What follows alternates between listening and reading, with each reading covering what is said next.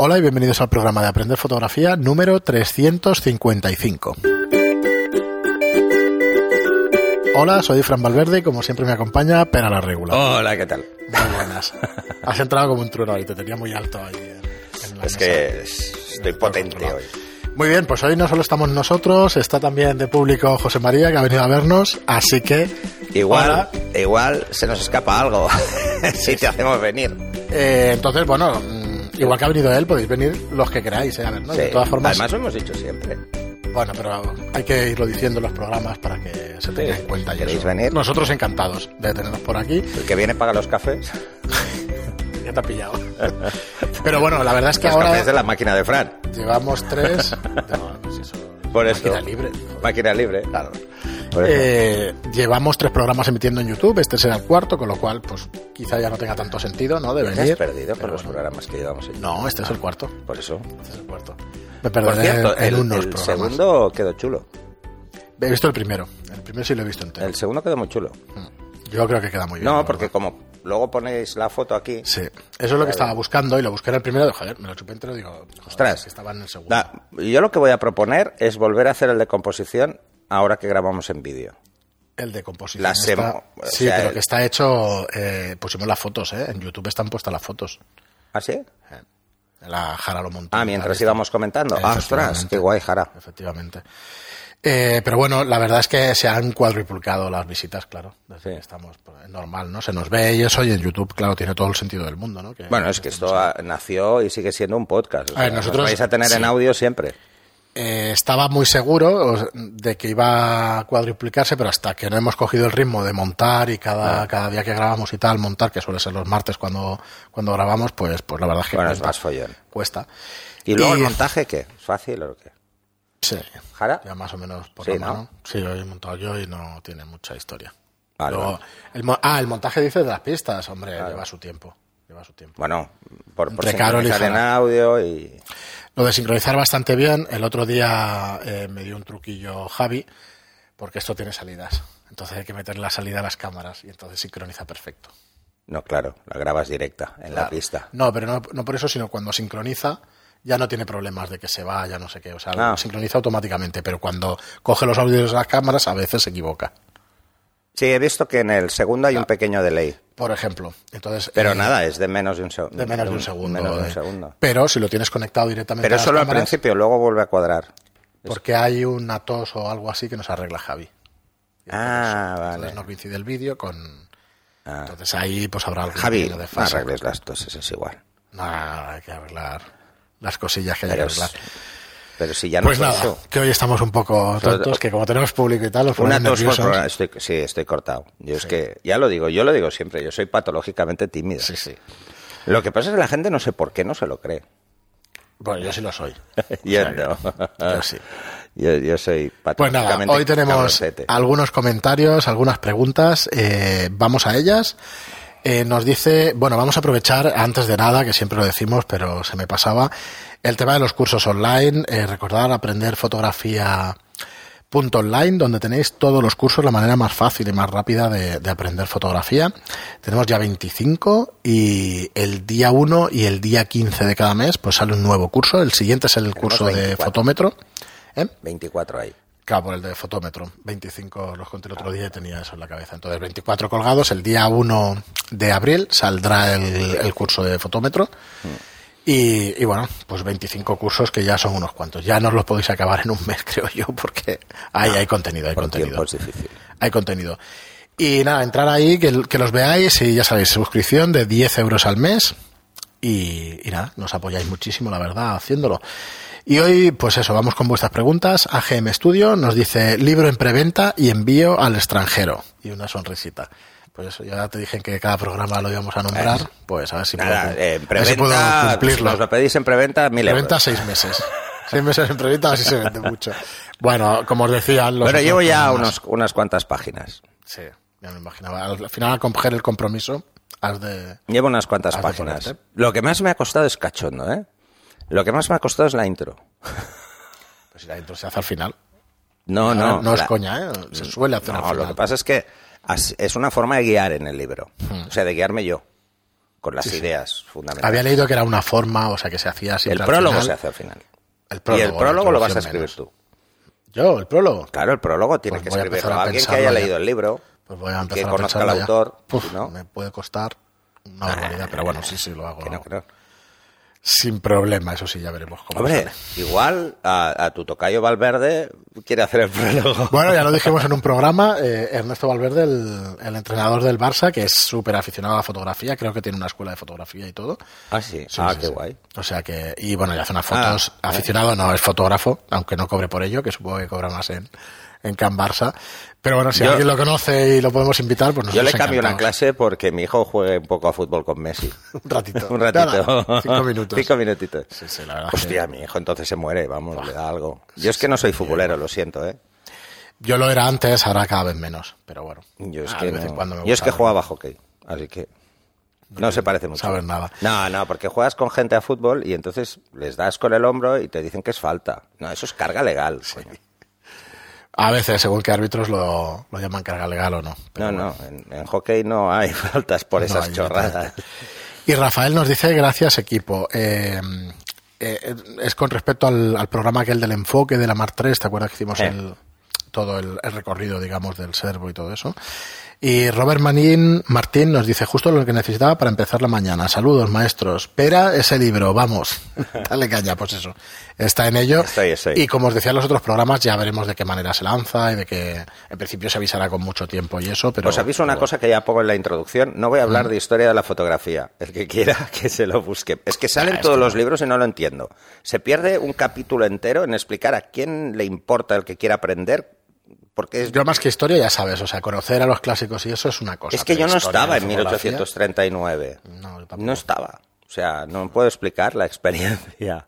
No, además el libro, ya, bueno, ya lo expliqué, pero el libro se basa en mi experiencia como fotógrafo, en cómo aprendí, en un poco, o sea, me guío en cómo aprendí yo, hace muchos, muchos años, era muy joven y tierno, eh, en cómo aprendí yo, en mi experiencia como fotógrafo y en, y en mi experiencia como profesor, o sea, en cómo explicar algunos temas que a la gente le cuesta más. Y luego también basado un poco en, en las preguntas que hacéis vosotros, en Tú ya cosas- tienes que tener una idea muy clara, bueno, ya la tienes, una idea muy clara. aunque no las que- voy a lanzar como preguntas, en los ejercicios, porque habrá ejercicios, eh, y es una cosa que ya aviso en la intro, para que se la lea la gente.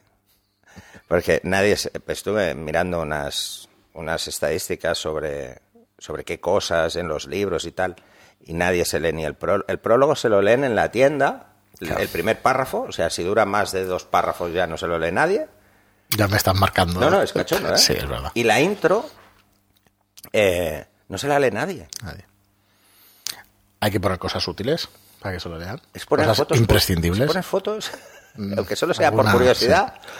Bueno, pues esto. Pues mira, no es mala idea. Al final hay que captar la atención de la gente y hay que romper moldes para Bueno, captarla. en la no, introducción lo que voy a explicar es cómo leer el libro, ¿vale? O sea, qué, qué vamos a tratar y cómo, lo va- cómo hay que leerlo.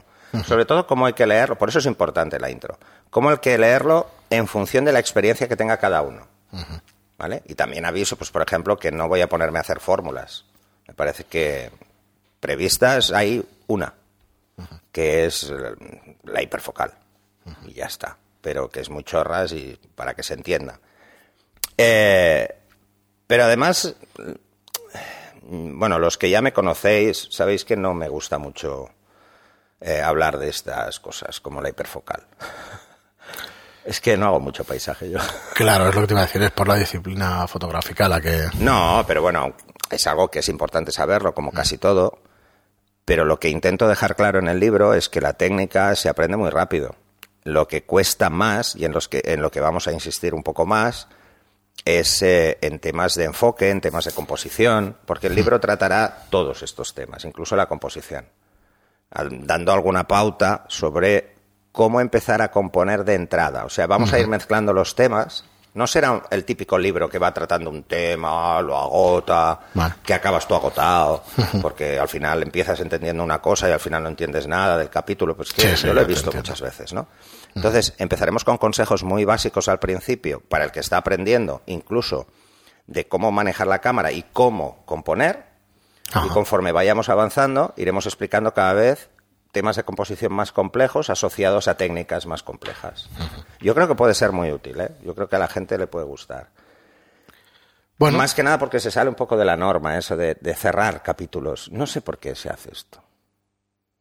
no lo sé, por estructura, no lo sé. No lo sé, a veces son Además, guías clásicas, ¿sabes? Sin- capítulos bastante cachondos. Ah, bueno, mientras llames la atención y eso, bueno, que Sí. sean descriptivos, no lo sé. Por ejemplo, Por ejemplo, para avanzar. Nunca consigo enfocar lo que quiero, ¿no? Y cosas así. ¿Por qué nunca consigo enfocar lo que quiero? Bueno, eso es ¿O una por qué- respuesta a las preguntas que nos hacemos todos cuando ¿O empezamos. por qué me salen las fotos movidas? Bueno, pues esto. Vamos. Y entonces no se entiende que el concepto de trepidación a veces. Bueno, pues este tipo de cosas. Bueno, Muy hay bien. algunos un poco, pero como estamos en un podcast y no quiero decir tacos, el libro pondremos en la portada para mayores de 18. No, hombre. No, De fotografía, ¿no? nada de nada. por si se me escapa alguno. Bueno, no. En el libro corre- seguro el que no. corrector, En el libro seguro que el, no el corrector de, Seguro. de edición seguro que lo cambia por algún sinónimo. Sí, sí, seguro. Pues nada, Bueno, seguimos. no sea de estos automáticos, que tú pongas cabrón y te diga eh, Eh, masculino del, del eh, macho cabrío. Macho cabrío, sí, sí. No, vale, pues eso. Muy bien, y Poxan nos dice, otra forma de pasar desapercibido es usar una compacta avanzada o el móvil. Si no necesitas esas focales largas, es la mejor opción. Es sobre el programa de, de Sí. Street Photography. Sí. ¿vale?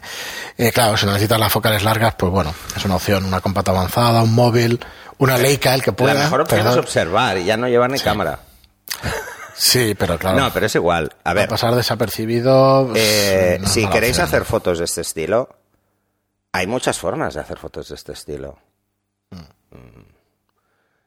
Lo que pasa es que tenemos que tener muy claro es qué vamos a hacer luego con esas fotos. Si esas fotos las vamos a utilizar solo para pasárnoslas por móvil a amigos, pues el móvil y ya está. Si esas fotos pretendemos sacarles más partido, pues ya descarta el móvil. Claro, se servirá. Eh, y entonces, pues una compacta te puede servir, pues, para hacer muchas cosas, porque hay compacta. A ver, hay gente que considera una Leica una compacta. Yo no, sinceramente, porque no la puedo comparar con la mayoría de compactas. Ni por precio, evidentemente. Estamos hablando No, de cámaras de más de 4.000 euros Sí, contra cámaras que valen 200. No, y además se nota, ¿eh? No es ninguna... No, no, la calidad del objetivo y tal, o sea, no tiene O sea, nada que ver. eh, nada el, que ver. eh, el cómo, el cómo sea de tamaño una cámara, ahora es que mucha gente diría que las mirrorless son compactas hasta que le pones el objetivo, claro. Pero bueno, puedes poner uno de estos slim, entonces no, no se ve tan grandota. Es depende, si, si podéis hacer lo que os dé la gana. Si para qué le vamos a dar muchas vueltas a eso. Ya sabéis que yo soy de la idea de, de no crear, eh, que además lo digo en la introducción del libro, que no voy a crear dogmas de fe para nadie, o sea, no, porque los odio.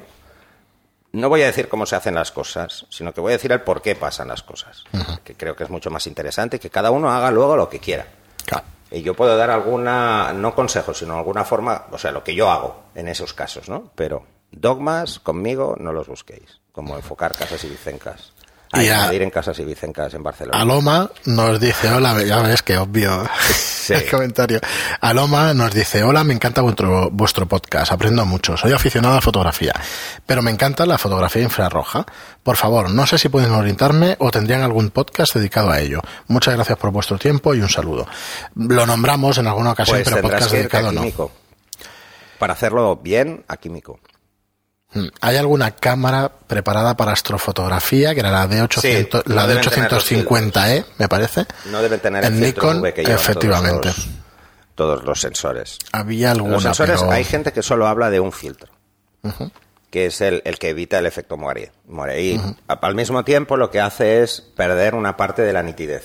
Al final, Pero una- no, ese está compensado con otro. ¿Vale? O sea, hoy en día las cámaras digitales no tienen Moiré, pero no tienen ese problema de nitidez, como las primeras. Yo sí que lo sufrí en las primeras digitales. Que se veía una diferencia de, de nitidez con respecto a una química, pero brutal, se notaba mucho. Entonces te decían, no, siempre tienes que subir el la máscara de enfoque. máscara de tienes que aplicar una máscara de enfoque para compensar el efecto que hace el filtro de paso que hay hoy en día menos.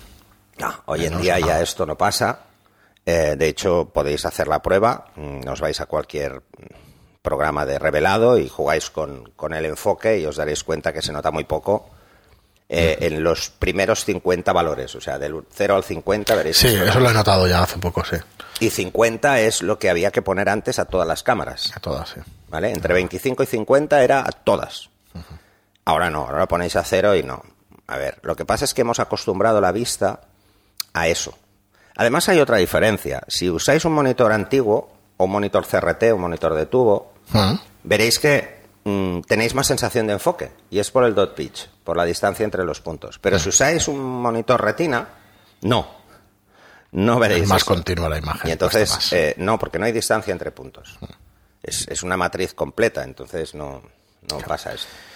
Eh, ¿Qué iba a decir sobre la fotografía infrarroja? Que antes comentándolo con, con José María, eh, es un espectro al final de fotografía, es un espectro de luz y tal que no captan, visible. claro, que no captan todas las cámaras. Sale del espectro visible. No lo van a ver la mayoría. Bueno, Eso por las un lado, cámaras no, que no estén preparadas. ¿Tiene que ser de día siempre? No, no, mientras haya luz, puede ser de...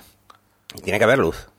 Pero no tiene por qué ser de día o de noche, No, tiene que haber luz. ya está. Sí, tiene que haber luz porque eh, la luz es, o sea, el sol, por ejemplo, es una fuente de luz radiante.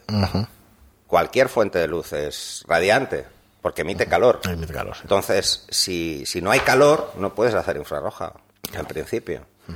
Eh, pero bueno, a no ser que quieras hacer pues las fotos clásicas estas que parece que se usan, bueno, Las de Polaroid, aquellas, No, no, me refiero a en las películas, ¿no? Que van con la mira de eh, infrarroja, ¿sabes? Y entonces ves solo personas moviéndose y todo el fondo negro.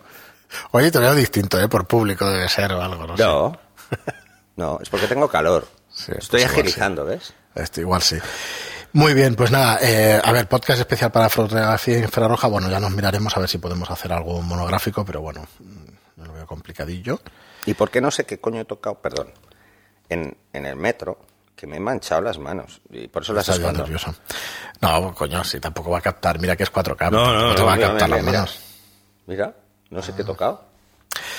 Y Aloma nos sigue diciendo, hola, me encantan, pero no encuentro el podcast número 2. ¿Sigue estando? Un saludo y muchas gracias. Felicitaciones. Pues debería estar. De Debería todas formas, estar en todos sitios, además. eh, te dejo las notas del programa de Studio Lightroom, eh, donde tenemos el podcast seguro, que es en la web, ¿vale? Y en Apple En la de web está fotografía. seguro. Entonces, eh, ahí te lo dejo y ya está. Te lo dejo en las notas del programa. Entra aquí en este, en este número, en este link. en las y dos webs está. O Sí, sea, en, Estudio. Lightroom y en Aprender Fotografía Online. Muy bien, y AGM Paris nos dice, me encanta la fotografía callejera y después de oír vuestro podcast, más ganas todavía de salir a pescar fotos interesantes. Gracias. Un De día... eso se trata. Sí, es que Es que se es trata una buena de definición ¿eh? de la de pesca fotográfica. No, pero, a- pero no, que me refiero de que, salir, que el sí, podcast ha nacido para esto, para que Sí. tengáis ganas de salir a hacer fotos. Sí, nos sigue diciendo, dice, un día, eh, un día me voy a Barcelona con vosotros para acompañaros. ¿Para cuándo la preventa del libro de Pera? Pues bueno, será un, complemento. será un par de meses antes mucha- de la salida. estáis ¿eh? haciendo mucha presión, ¿eh? Será un par de meses antes de la salida, o sea que ya no os preocupéis que ya iremos anunciándolo. Y Zapping de Informática dice, ¿os ha pasado alguna vez que estáis haciendo ya una está foto? cerrado para Reyes. La preventa no. Si está cerrado, mi parte. No, si saldrá para... Mi para- parte, ¿eh? O sea, el libro Jordi. está escrito y solo falta la corrección. Para San Jordi ya veremos, ya veremos. Tú tranquilo que... Vale. Ahora son cosas inconscientes. Vamos lanzando ideas y tal y ya verás O para cómo mi después, cumple. Ya verás cómo después madurará el 5 La- de febrero. la preventa para mi Yo sí me acuerdo de tu cumpleaños porque es 5 el de mismo que mi hermana. ¿Ves? Entonces me acuerdo. Dice, Zapping de Informática nos dice, ¿os ha pasado alguna vez que estáis haciendo una foto y que venga alguien y se ponga delante con el móvil y haga una foto? Más de una vez me ha pasado. Creo, creo que piensan que si llevas una reflex, las fotos que haces son del copón. Pues no lo sé, pero soy un poco mal educado. Pero bueno, a mí lo que me... No me perdona, ha pasado. A mí lo que me preguntan siempre cuando salgo es si hay algún famoso. Mira, siempre, ¿eh? Pero claro, voy con el pero vas 300. vas con el 300. Entonces, y le digo, no. Ah, es que pensaba que eras paparazzi. Y no. Yo no sé si he explicado alguna vez una tontería que me pasó en un pueblo. A ver, a ver. Lo voy a explicar. Íbamos, eh, yo iba a hacer fotos pues, de naturaleza, pero no eh, de un campo de girasoles, ¿vale? Entonces, ah, mira, pero bueno. Rembrandt. Ah, ya ves tú que al final estaban sembrados allí por la mano humana y tal, pero bueno, resulta que había habido una plaga de, de topos, de topillos, que los llamaban Sí. allí en Soria, una plaga, pero eh, era, no sé, 2009 o por ahí, bueno, es igual.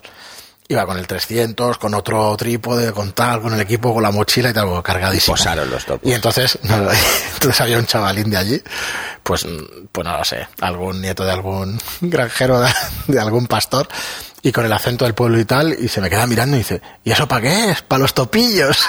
¿En serio? Ostras, me acordaré toda la vida de Ah, que pues yo se pensaba que era una pistola o algo así para disparar a los topos. Pues cuando alguien me pregunte el por la calle, no, esto lo llevo para los Para los topillos. topillos. Y cada vez que decís algo así me acuerdo de los topillos, tío. Bueno, disculpad Vale, vale. la tontería. Pues voy a decir, lo llevo para los topillos el pero es que me hizo, me hizo una gracia.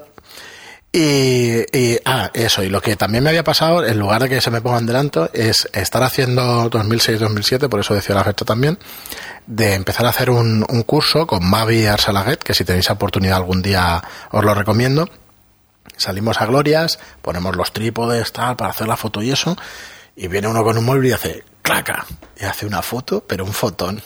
Y toda la clase diciendo, joder, pues si le ha quedado de puta madre, y todos aquí con las cámaras, reflex y tal. Vale, bueno, ¿cuál es la diferencia? Con, Dice, bueno. con una, con una cámara... Y es por lo que vas a decir tú ahora mismo. Con una cámara de móvil no controláis la profundidad de campo, no lo tenéis claro. El punto de enfoque tampoco está claro enfocado, porque es muy genérico. Entonces no podéis enfocar en un punto muy concreto. Las profundidades son muy grandes, con lo que la sensación de enfoque es muy general, entonces no podéis destacar un detalle. Cuesta una barbaridad hacerlo, incluso con los móviles más modernos que trabajan con doble cámara. Pensar que el trabajo, con doble lente, perdón.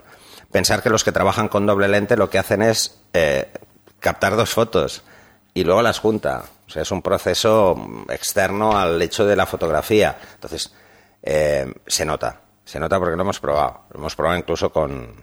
Sí. con- Y con Mauro, con que es, que bueno, es el iPhone este tropecientos mil nuevo. Y no, y si al final se nota. si Bueno, lo que decías la tú, foto, te das si envías una foto entre móviles y tal, pues No, entre móviles no se nota. Ah, pues Pero además es que los está, ¿no? fabricantes de móviles son muy conscientes de ello. Muy conscientes. Mira, yo hace dos años, no voy a decir quién era, pero sí lo que me dijo. Eh, y si lo está escuchando, pues ya sabes lo que pienso. Bueno, ya te lo dije. Estábamos, estábamos hablando, salíamos de una sesión, estábamos hablando en una cafetería y al lado había un señor.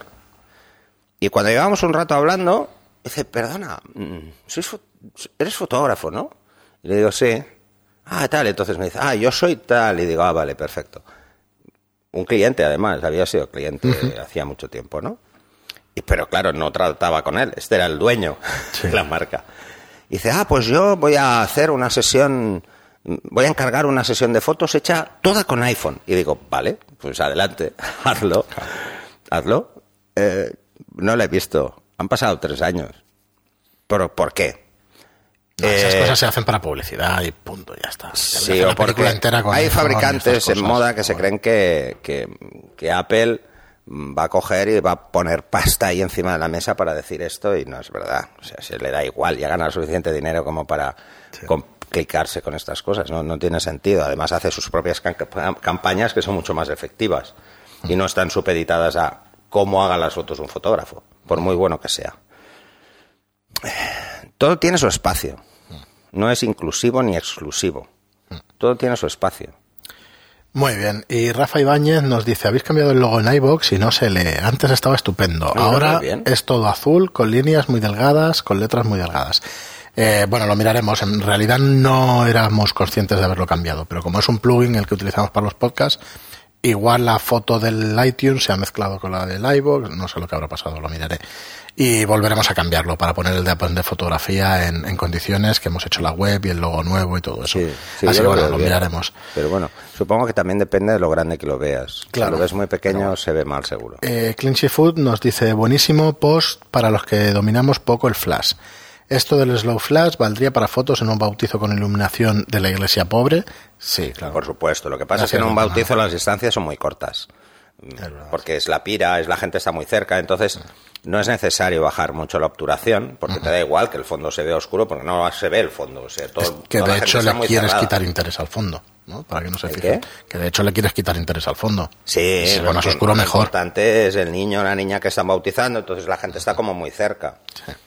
Eh, ¿Para qué va muy bien? En- para lo del cirio pascual, para que se vea la llama.